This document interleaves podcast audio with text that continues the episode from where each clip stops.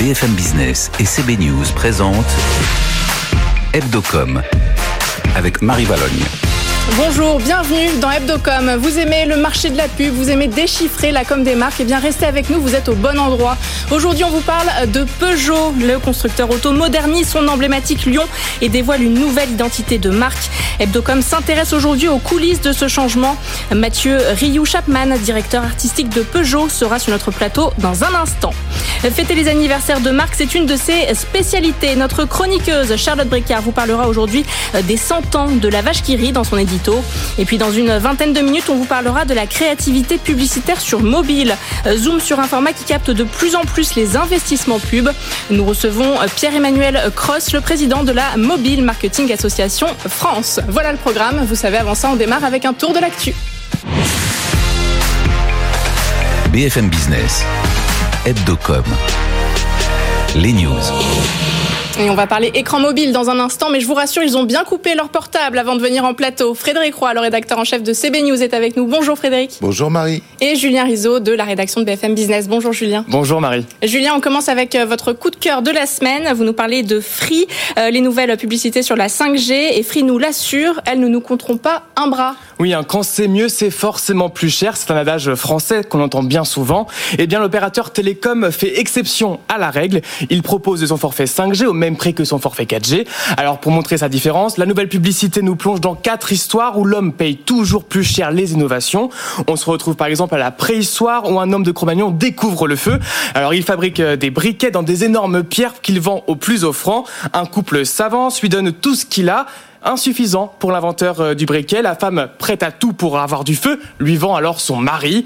Dans un autre spot, on suit un footballeur, Rapidino, c'est son nom. Il vient d'être acheté par le patron d'un club. Alors si devant les caméras, les deux hommes sont fiers de cet accord, ils s'échangent dans leur dos d'importantes sommes d'argent. Le patron du club euh, commence par donner un billet au sportif, puis il lui donne sa montre et lui fait finalement un virement de 500 millions d'euros. Une larme coule alors sur le visage du patron du club qui finit même par y perdre son bras. Euh, une campagne signée Hérésie à retrouver sur les réseaux sociaux, à la télévision et sur le digital. On poursuit Julien avec euh, Uber qui donne un coup d'accélérateur à la vaccination. Elle n'est pas de moi. Non, non, mais la plateforme de VTC s'engage et offre 20 000 courses pour emmener les personnes âgées et toutes les personnes vulnérables au centre de vaccination. Pour en profiter, il suffit de renseigner un code promotionnel lors de la commande de la course. Pour l'occasion, Uber et l'agence Buzzman lancent une campagne d'affichage composée de trois visuels sur un ton humoristique. On peut lire sur l'une d'entre elles, par exemple, dans la voiture, Mamie pourra même écouter Nova. Un petit clin d'œil pour ceux qui ne l'auraient pas compris, à la marque du yaourt. Ou encore, on peut lire sur une autre, en voiture, Huguette, Martine et évidemment Simone. Avec euh, cette communication, Uber veut ramener un peu de légèreté dans un climat parfois oppressant. Les affiches sont visibles sur les réseaux sociaux, mais aussi déployées en presse et en digital. Et l'agence Buzzman le précise, à moins que vos grands-parents soient super connectés, nous comptons sur vous pour les aider. Et on continue, euh, on va parler mobilité encore avec la nouvelle publicité euh, de Van Moof.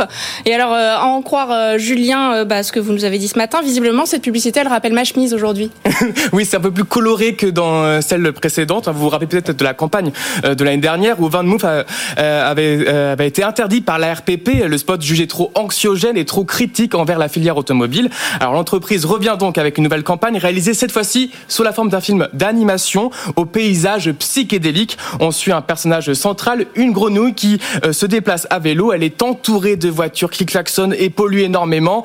Si les chauffeurs sont énervés, bloqués dans des embouteillages, la grenouille, elle, nage considérablement totalement dans le bonheur. Elle les convainc alors de se mettre au vélo électrique. Les routes goudronnées se transforment en chemins fleuris, colorés et merveilleux. Avec cette publicité réalisée par l'illustrateur anglais Jim Stoughton et le studio d'animation Be Wilder, euh, Van Moof met à nouveau en avant les effets positifs du vélo sur l'environnement. Avec de jolies couleurs, moi je trouve. Frédéric, on va parler euh, Peugeot dans un instant, mais vous nous parlez de voitures encore avant. Vous nous parlez de Skoda. Exactement. C'est une émission mobilité aujourd'hui. C'est ça, voilà. Automobile. Et automobile, vélo, mobile. Voilà, on fait tout.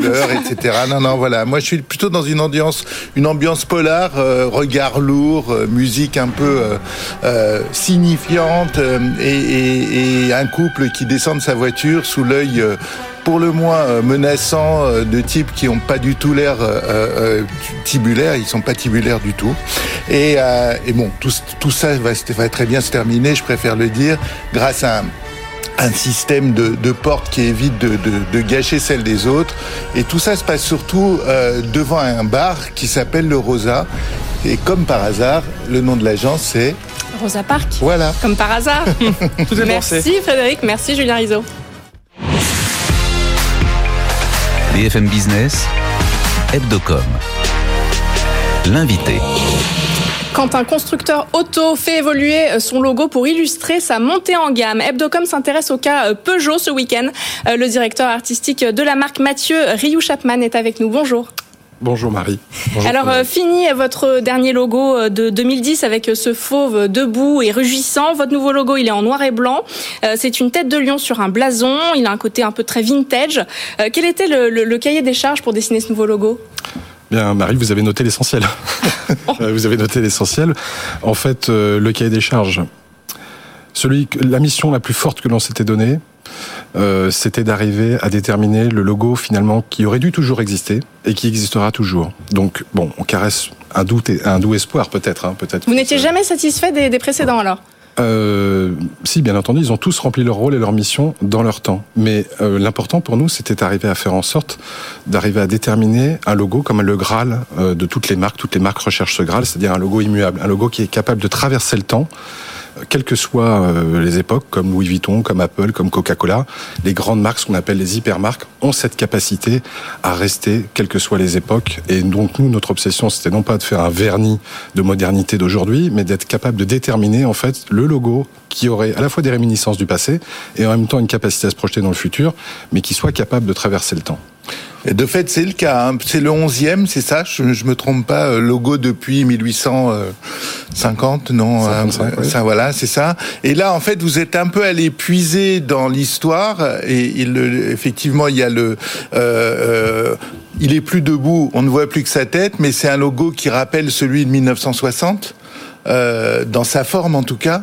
Euh, donc c'était pour vous l'apogée de, de, de la Peugeot 1960, c'est la 404 que je me gourre ou non, non, à peu de choses près. C'est euh, absolument Frédéric. Vous, vous reprenez l'histoire à ce point-là?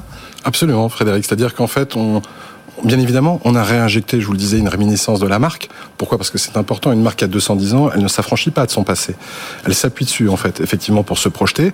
Euh, mais l'enjeu, c'est d'arriver à lui faire subir un traitement qui soit totalement contemporain, qui la mette en phase avec les résonances et les aspirations de nos contemporains, mais qui charge malgré tout euh, tout son passé à travers son expression. Alors effectivement, comme vous le disiez, par rapport au logo qui était préalablement héraldique, c'est-à-dire de pied en mhm. tête, eh bien nous lui avons préféré effectivement une photo d'identité, c'est-à-dire que nous nous sommes rapprochés de son visage et nous avons cadré sur son visage pour un enjeu signalétique tout simplement. C'est qu'on repère mieux effectivement une personne à son visage que de pied en tête, de loin. Voilà. Et alors, combien de logos ont été dessinés avant que euh, vous vous disiez bon bah c'est bon, allez celui-là, euh, on le lance, euh, on s'arrête là-dessus? Euh, innombrable. Euh... c'est trois ans, c'est ça vous avez mis. Enfin, le, le, chantier a commencé il y a, il y a trois ans. Oui, le, le, la jeunesse du chantier s'est faite à peu près il y, a, il y a, deux ans et demi, trois ans, effectivement. Et euh, alors, c'est comme dans tous les processus de création. Hein, c'est euh, on passe par 200 logos avant d'arriver à trouver le bon, mais c'est pas 200 logos au hasard. C'est 200 logos en affinant et en recherchant toujours plus précisément notre intention. Et notre intention, c'est quoi? Notre intention, c'est d'arriver à transmettre, à qualifier la montée en gamme de la marque. Pourquoi on a fait ce logo? On a fait ce logo pour nous permettre de préciser notre positionnement, de faire en sorte qu'il soit évident. Après dix ans de véhicules dont tout le monde salue la montée en gamme, il nous fallait en fait un signe qui soit capable de les endosser. Et donc ce signe, euh, eh bien effectivement, il n'est que la résultante de cette recherche, de cette expression de montée en gamme. Alors c'est à peu près effectivement 200 dessins.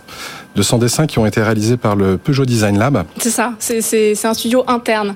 Absolument. C'était pour garder la main euh, sur euh, le, le rendu Absolument, c'était pour garder la main. Et puis c'est aussi parce qu'en fait euh, l'ensemble de ses collaborateurs en interne partagent une culture d'entreprise très très forte. Et donc du coup on n'a plus besoin de leur raconter l'histoire, ils la connaissent l'histoire. Euh, ils connaissent nos valeurs, exigence, allure, émotion, ils savent comment travailler en fait ces valeurs. Et donc, Combien de personnes ont travaillé euh, sur euh... bah, Au début, le spectre est très large, et puis petit à petit, on se resserre sur en fait un commando euh, qui arrive euh, tout simplement à, à, affiner le sujet, et puis en relation directe avec le directeur du style, le directeur marketing, euh, tous les acteurs qui ont bien évidemment un point de vue très intéressant sur le sujet. Oui, parce que c'est fou. Le, le, le, déjà, pour une entreprise de quoi que ce soit, changer un logo, c'est quelque chose. faut changer euh, les façades, les papiers, euh, les papiers en tête. Vous, rien que sur une voiture, il y a combien de fois le logo? Alors, il est effectivement, il est présent à plusieurs endroits, euh, à l'avant, à l'arrière, sur le volant, sur la clé, euh, quelquefois sur une custode ou sur une aile. Donc effectivement, il est présent partout. Puis il est surtout présent aussi sur toutes les pièces de la voiture. Mais euh, bien évidemment, on l'a fait à la fois le logo pour la voiture, c'est l'essentiel. Et nos clients, en fait, arriveront d'ailleurs à trouver. sur la prochaine 308, c'est ça? Absolument. Dès la prochaine 308, vous pourrez voir le logo figurer sur sa calandre. Mais l'important pour nous, c'est cette vibration, vous l'avez dit, puisqu'il y a des réminiscences de passé, associée à un objet ultra contemporain, ça génère un mélange détonnant. Euh, voilà, c'est euh, la vibration des deux, c'est une harmonie dissonante que l'on cherche. Vous savez, c'est comme en musique, on a deux tonalités qui pourraient paraître distinctes, mais dès qu'on les rassemble, ça crée une vibration particulière. C'est une prise de risque euh, quand même de, de changer son logo quand on a un tel héritage, quand on s'appelle Peugeot euh, oui, c'est une prise de risque. En tout cas, c'est euh, de l'audace. Euh, effectivement. Quand vous le lancez, vous vous dites pas, euh, bon, on espère qu'on n'aura pas euh, sur les réseaux sociaux, notamment aujourd'hui, bah, de, de, de, mauvais commentaires, de mauvais retours. Ah, je sais pas lesquels vous avez lu, mais en tout cas, moi, j'en ai lu. Pour l'instant, j'en ai pas lu. Mais je est-ce est qu'avant, avant justement de, de, lancer ce logo, est-ce qu'on a un petit peu peur justement des, des retours qui, qui, pourraient arriver? Oui, bien entendu. Pourquoi? Parce qu'en fait, on travaille une marque qui est au cœur de tous les Français. Vous savez que c'est l'une des marques les plus plébiscitées en France, l'une des plus appréciées, et pas uniquement en France. Euh, dans le monde entier, en Europe. Euh, vous voyez, en fait, on, a réussi à augmenter toutes nos parts de marché dans une période de Covid extrêmement difficile, toutes nos parts de marché à travers le monde hormis la Chine. Et on a des pays aujourd'hui comme l'Espagne ou le Portugal où nous sommes numéro un. Donc euh, c'est une marque qui est au cœur en fait de, de, ces publics. Et donc bien évidemment, quand on joue avec une marque qui est au cœur de tous les publics, on, on touche de la nitroglycérine. Alors on fait très très attention, bien sûr. On affine les gestes, on affine la chose. Voilà pourquoi ça prend du temps. Ce que vous nous dites un petit peu aussi derrière tout ça, c'est que le groupe Stellantis résiste bien à la crise. Euh, ça fait partie un peu de votre propos aussi. Alors, bon, il m'appartient pas de commenter les résultats du groupe Stellantis, vous l'avez compris, mais bon, j'espère que mon sourire vous renseignera. voilà, qui, en tout cas, euh, aujourd'hui, enfin hier, nous avons annoncé des résultats qui sont euh, pleinement satisfaisants, et euh, voilà, je me réjouis de faire en sorte que notre top management a réussi à déterminer un projet qui, euh, qui est en très très très bonne voie. Frédéric. Et du coup, euh, du coup, euh, un logo comme ça, euh, vous en êtes d'ailleurs tellement content que vous faites un film. Vous faites une. Euh, c'est l'occasion aussi de lancer une une campagne de pub. Il y a un film qui a été fait par en plus votre nouvelle agence Open. donc, c'est pas juste un changement de logo, quoi. Je veux dire, c'est vraiment une affirmation d'un positionnement. Il y a un film, il y a des affiches, il y a des gens, il y a des nouveaux lions. Euh, voilà, je veux dire, c'est vraiment une affirmation. C'est ça qui évolue? Absolument. Et vous savez que en fait, euh, les consommateurs d'abord, ils sont capables de décoder une marque en une fraction de seconde. Nos consommateurs sont devenus des experts. En une fraction de seconde, ils sont capables de se dire cette marque elle est ringarde, elle est pas ringarde. En une seconde. Et donc du coup, ils le font pas uniquement à travers le logotype, ils le font à travers l'ensemble d'un territoire. C'est un territoire qui peut être à la fois graphique, iconographique, mais aussi publicitaire. Mmh. C'est tout le territoire qui accompagne le lancement de nos produits. Bien évidemment, les produits, c'est la cœur, hein, c'est la base sur laquelle on s'appuie. C'est la base parce que c'est la base de notre crédibilité. Mais ensuite, c'est tout l'univers de marque que l'on projette avec, qui passe effectivement à travers le travail d'agences. Alors il y a des agences comme W qui nous ont aidés sur le territoire graphique et iconographique, et l'agence Open que vous avez citée, qui est un consortium de talents à travers le monde, euh, qui nous aide en fait à positionner la marque et à faire en sorte surtout qu'elle ait un décodage universel, puisqu'en fait c'est un consortium d'agences qui euh, fait travailler des talents du monde entier. Alors Renault vient aussi de changer euh, son logo, mais on parle beaucoup moins. Euh, pourquoi chez Peugeot on en parle plus? Pourquoi est-ce qu'on en parle moins chez Renault que chez Peugeot? Chez Peugeot, il y avait une volonté vraiment de, de communiquer. Euh, je m'interdirais les commentaires sur Renault. Mais en tout cas, pour ce qui est de Peugeot, euh, on a la volonté, effectivement, euh, comme vous l'évoquiez, Frédéric, de rendre les choses pédagogiques, à la fois les rendre communicantes, mais aussi de les rendre pédagogiques vis-à-vis de l'interne aussi, euh, et puis vis-à-vis -vis de nos publics. Pourquoi? Parce que quand on parle de positionnement et de montée en gamme de la marque, il s'agit pas forcément, il s'agit absolument pas, par exemple, de monter les prix. Il s'agit de générer plus de valeur quand on change un logotype, notre obsession, c'est la création de valeur. C'est de la création de valeur intangible. Tout à l'heure, je vous citais des grandes marques, ce qu'on appelle les hypermarques. Le capital des marques, la valeur intangible, c'est leur plus beau, euh, enfin, le plus beau de leurs actifs. Euh, c'est là-dessus, c'est le plus important pour eux. Donc, bien évidemment, nous, dès qu'on commence à travailler sur l'actif de notre marque, ben, on cherche à communiquer le plus possible.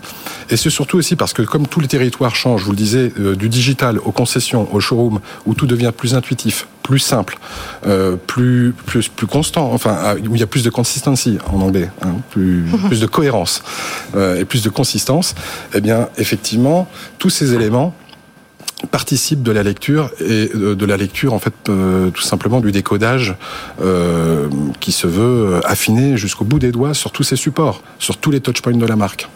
Merci Mathieu Rioux Chapman d'avoir accepté notre invitation aujourd'hui. Je rappelle que vous êtes directeur artistique de la marque Peugeot. BFM Business, Hebdocom, l'édito. Un édito signé Charlotte Bricard de CB News. Bonjour Charlotte. Bonjour Marie. Alors Charlotte, on le sait, hein, vous aimez bien les anniversaires de marque. Euh, récemment, vous nous parliez d'une vache violette avec l'anniversaire de Milka. Aujourd'hui, on, continue avec les vaches. Cette fois-ci, elle est rouge. Vous nous parlez euh, des 100 ans de la vache qui rit. J'ai rien de fétichiste pourtant. c'est vrai que 100 ans, c'est pas rien. Ça valait la peine d'être mentionné et ça vaut la peine aussi d'en parler. C'est ce que fait le groupe Bell d'ailleurs depuis quelques temps puisqu'il communique massivement en télé notamment en faisant l'apologie du rire ou à travers un, un mini-site qu'ils ont créé pour fêter ce centenaire qui s'appelle unrireundon.fr qui nous invite à enregistrer nos rires et la marque s'engage de son côté à euh, offrir une visite d'un duo de clowns dans un hôpital pour enfants malades chaque fois que quatre rires sont enregistrés. Si vous ne l'avez pas encore fait, il est encore temps de prendre le taureau par les cornes. C'est une blague nulle, mais c'est pour la bonne cause. Absolument. Ça. Alors l'an dernier, la marque avait quand même commencé à préparer euh, ce virage. Euh, C'était offert un petit coup de jeune signé de l'agence de, de, design, pardon, Team Créatif, pour à la fois passer ce cap et pour arborer un profil plus international, puisqu'elle est présente dans 136 pays. Ça peut paraître anodin, mais ça ne l'est pas tant que ça, tant le beau vidé n'est pas coutumier du fait, puisque son dernier coup de bistouri datait de 1985. L'illustrateur Benjamin Rabier, à qui l'on devait le logo initial, n'a pas dû voir justement puisque la couleur, vous le disiez, n'a pas été touchée. Le même Benjamin Rabier qui avait fait euh, Gédéon, l'ancêtre de la BD française, quoi. Celui-là même, c'était en 1922, en l'occurrence, que Léon Bell lui a demandé de dessiner les traits de la plus célèbre vache de France. Alors, pour recontextualiser, nous sommes euh, au lendemain de la Première Guerre mondiale. Léon revient à la maison. Léon, c'est le fils de Jules Bell, des fromageries du même nom, et la maison, c'est dans le Jura. Il y trouve des caves pleines de meules qu'il faut absolument écouler prestement. Youpla boum, il les fait fondre, il les met en boîte et il les découpe en portions. Je dis ça comme si c'était évident. Ça ne l'était pas du tout des idées comme ça. On ne les trouvait pas sous les sabots de n'importe quel cheval ni de n'importe quelle vache à l'époque. À mon tour de faire une blague pas vraiment drôle, n'importe quelle vache, peut-être une vache qui rit? Dans un tonneau, c'est rigolo. Pardon. Il décide donc de reprendre l'emblème de son régiment, Léon, la RVF, le RVF, ravitaillement en viande fraîche. À l'époque, il faut savoir que le flanc des véhicules revêtait les dessins de ce qu'ils transportaient. Et donc, le chef du régiment avait demandé à Benjamin Rabier d'imaginer le leur et le dessinateur avait croqué une vache hilar. Et c'est à cette vache qui riait que Léon Bell a rendu hommage avec son fromage. Mais savez-vous pourquoi la vache qui rit rit Marie? Écoutez plutôt. Oui? pourquoi la vache qui rit rit? Parce qu'on a une migration postérieure du bord antérieur de la branche horizontale de la mandibule, suivie de la contraction de la ponévrose Ok, alors la vache qui rit, mais on ne sait toujours pas pourquoi. Voilà, on ne sait toujours, pas, pourquoi. Non, la question a fait couler beaucoup d'encre. Elle a inspiré une mini saga publicitaire au début des années 2000, qui était présentée comme un micro-trottoir dans laquelle chacun, chacun y allait de sa petite idée. Celle qui circule le plus souvent et que c'était pour se moquer de la Valkyrie, ennemie, autre jeu de mots pourri, mais ce n'était pas le mien.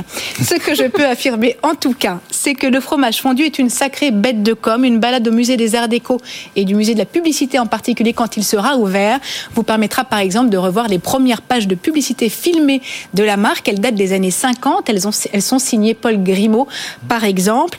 Et la marque le revendique volontiers. La vache qui rit est trendsetter en la matière. Elle était première en sponsoring sportif. On l'a vu euh, sur la caravane du Tour dès les années 30. Première en radio, première en télé. On ne compte plus les goodies qu'elle a pu éditer, des albums d'images à collectionner en passant par les thermomètres à l'époque où le mot goodies n'existait pas encore. Rien d'étonnant donc à ce qu'on la trouve aujourd'hui sur TikTok et surtout à ce qu'elle continue de plaire autant et de recruter de nouvelles cibles. Pour l'anecdote, on dit qu'il s'écoule 125 portions de ce fromage à part par seconde dans les 136 pays du monde où elle est distribuée. Oh la vache Je ne vous le fais pas dire. Nous sommes en très grande forme aujourd'hui. Allez tout de suite, le Zoom. Merci Charlotte Breca. BFM Business, Hebdocom, le Zoom. Zoom sur la créativité publicitaire sur mobile, une créativité euh, bousculée. Nous recevons euh, Pierre-Emmanuel Cross, le président de la Mobile Marketing Association euh, France. Bonjour. Bonjour. Alors, les investissements publicitaires sont en hausse hein, sur les écrans mobiles, mais la créativité est-elle bien au rendez-vous? Qu'en pensez-vous? Elle se développe. Elle se développe, c'est indéniable en fait. On a, euh, vous en avez parlé euh, à l'association, la Mobile Marketing Association, on a lancé le deuxième Mobile Creativity Award cette année qu'on a remis le 11 février dernier. Euh, on a de plus en plus de candidatures sur les différentes catégories que nous avons et elle se développe et surtout aussi grâce à la prise de conscience que aujourd'hui les consommateurs et les citoyens passent la majeure partie de leur temps devant leur écran mobile. Et bien sûr, la télé est encore là, mais ça fait depuis 2019 que le temps passé sur mobile est supérieur à la télé au niveau mondial. Il est de 4 heures, un peu plus de 4 heures au niveau mondial. Il est de près de 3 heures euh, en France.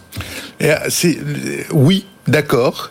Le truc, c'est que on a l'impression que les créatifs d'agence, euh, qui doivent pourtant, comme tout le monde, et même peut-être plus que tout le monde, passer leur temps sur le mobile, le l'intègrent pas dans leur dans leur leur manière de bosser parce que on se faisait la réflexion avec Marie. Euh, la plupart des, créas que nous on reçoit, elles sont en largeur. C'est des, des, créas en fait de films. Donc, euh, comment est-ce que on, va faire pour euh, avoir une créativité vraiment mobile, c'est-à-dire penser dès le début pour le mobile? Alors, elle se développe énormément. Vous avez raison, Frédéric, de préciser que les agences commencent à prendre, on va dire, possession de, des spécificités de l'écran, l'écran d'un mobile.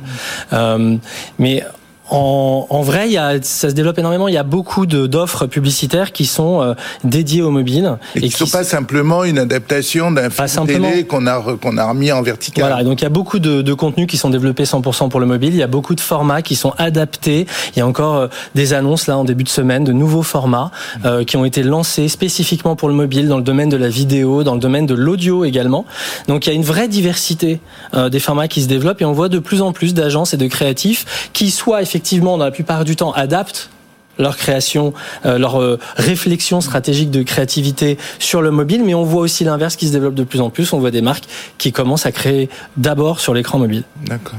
Alors, comment fait-on pour retenir l'attention euh, quand on quand on fait une, publicité sur, sur, le mobile, alors qu'on est quand même dans un contexte où bah, les gens saturent un peu toute cette publicité? Bah Justement, d'abord en prenant en considération les spécificités de l'écran de l'écran mobile. Donc, effectivement, il faut adapter la création. Donc, il y a toute l'industrie. C'est-à-dire comment ça se passe? Comment on fait? Bah, le format, il est tout simplement pas le même. Frédéric l'a dit. Euh, quand on est en télé, je crois qu'on est en 16 neuvième. On est à peu près, c'est un petit peu différent, mais pour faire simple, à peu près en 4 tiers, comme l'ancienne télé, euh, plutôt carré euh, sur le sur le mobile. Donc les marques aujourd'hui doivent penser à concevoir leur leur format de ce type-là. C'est-à-dire pour que l'utilisateur n'ait pas, c'est ça, à tourner son portable? Oui, par exemple, et puis surtout que les parties soient bien intégrées sur le sur le mobile qu'on regarde, qui est en fait un écran vertical. C'est comme ça qu'on retient mieux l'attention. Disons que déjà, il faut l'adapter. Ensuite, il faut euh, faire attention à l'intrusion, parce que évidemment, dans notre industrie, euh, bien sûr, il y a beaucoup de débats sur la traçabilité, sur le tracking, etc. Mais on est très attentif aussi à l'intrusion, et donc de proposer un message publicitaire qui permette aux consommateurs d'avoir envie de le regarder ou de le consommer, tout simplement. Et c'est là qu'on voit les, les nouveautés euh, qui, qui arrivent dans les nouveaux formats qui sont en train de se lancer. D'ailleurs, encore une annonce il n'y a pas plus tard qu'hier sur le sur le marché. Donc, d'abord, je dirais que c'est euh, c'est ça. Donc l'adapter sur l'écran, l'intrusion euh, l'intrusion ensuite. Après il y a effectivement un certain nombre de campagnes. On a primé euh, sur la partie display euh, puisque vous avez parlé beaucoup d'automobile aujourd'hui une campagne Opel mhm. pour Mocha qui a été développée avec avec le modèle Mocha qui a été développé avec avec Mediacom et l'agence Mozu où ils ont fait une une réalité augmentée du modèle puisqu'on pouvait plus aller les voir en concession. Donc sur le sur le mobile on peut aller très très loin. Ouais c'est ça. C'est-à-dire que au-delà de le format etc le fait aussi que c'est souvent silencieux parce qu'on a plutôt tendance à pas trop mettre le son sur mobile, ou en tout cas peut-être moins que. C'est une fonctionnalité. On peut la lancer. Voilà, exactement. Mais vous avez, enfin, le mobile donne aussi la possibilité, des possibilités techno qui n'existent pas sur les autres, sur les autres supports, quoi. Oui, absolument. Donc justement, ça permet pas mal d'innovations. C'est pour ça qu'on a voulu. quelles innovations À quoi vous pensez par bah, exemple? Justement, la réalité augmentée dont j'en ai parlé, euh, le, le podcast euh, les publicités audio qui se développent énormément. On voit beaucoup de sociétés qui se développent sur ces sur ce sujet. Donc là, par exemple, on a remis un prix à, à Acast hein, pour son, sa campagne avec euh, American Express et son agence média UM. Euh, donc euh, c'était une campagne tout à fait intéressante pour la diversité de ses, de ses services et de ses différentes cartes. Donc euh, aujourd'hui, il y a toute cette palette de formats dans le retail, dans la vidéo, dans le display, donc les formats publicitaires plus classiques, dans lesquels il peuvent y avoir de la réalité augmentée, mais aussi le display, je rappelle hein, pour ceux qui nous écoutent toutes les, publicités quand on navigue, hein, c'est ça, celles qui s'affichent. Celles qui s'affichent, on va dire une création mm. publicitaire euh, que qu'on a l'habitude de voir, hein, tout simplement. Alors donc cette publicité, elle est, euh, elle est de mieux en mieux, elle est de mieux en mieux adaptée. Mais vous avez quand même, alors pas, pas seulement vous mobile, mais il y a un petit, il y a quand même quelques menaces ou en tout cas soucis qui arrivent sur le terrain, qui sont, enfin le, le, renforcement de la protection de la vie privée, la suppression des cookies, ça vous dégêne un petit peu moins. Euh, vous êtes prêt pour ces pour ces euh, ben, disons que le marché euh, se prépare. Mmh. Ceci étant, euh, nous bien sûr, dans toute notre industrie, et je suis représentant d'une association interprofessionnelle, on est euh, regardant et on fait bien sûr attention à la, à la, protection de la vie privée des consommateurs. Ce qu'on ne souhaite pas, c'est la privatisation de la privacy ou du, coup, de la, ou du coup de la, de la réglementation de la, de, la, de la protection de la vie privée des consommateurs. Et là, on est en instance auprès de l'autorité de la concurrence contre Apple et la révision de leur euh, système operating system pardon de, de l'iPhone qui révise derrière le, le, tracking et qui propose un système euh, tout à fait, on va dire, euh, euh je dirais euh, unilatéral euh, sur, le, sur les dispositions. Donc on attend les, les, conclusions de l'autorité de la concurrence. On a été audité il y a une dizaine, dizaine de jours pendant toute une, enfin auditionné pardon pendant toute une, une journée. Nos recommandations et arguments ont été plutôt bien reçus. J'espère qu'ils suivront notre recommandation. Et on suivra ces conclusions. Merci Pierre-Emmanuel d'être venu sur le plateau d'Ebdocom aujourd'hui, le président de la Mobile Marketing Association France. Merci à Frédéric Roy, le rédacteur en chef de CB News, d'avoir été fidèle au poste. Très bon week-end à tous sur BFM Business. Tout ce qu'il faut savoir sur les marques et leur stratégie de communication. Hebdocom sur BFM Business.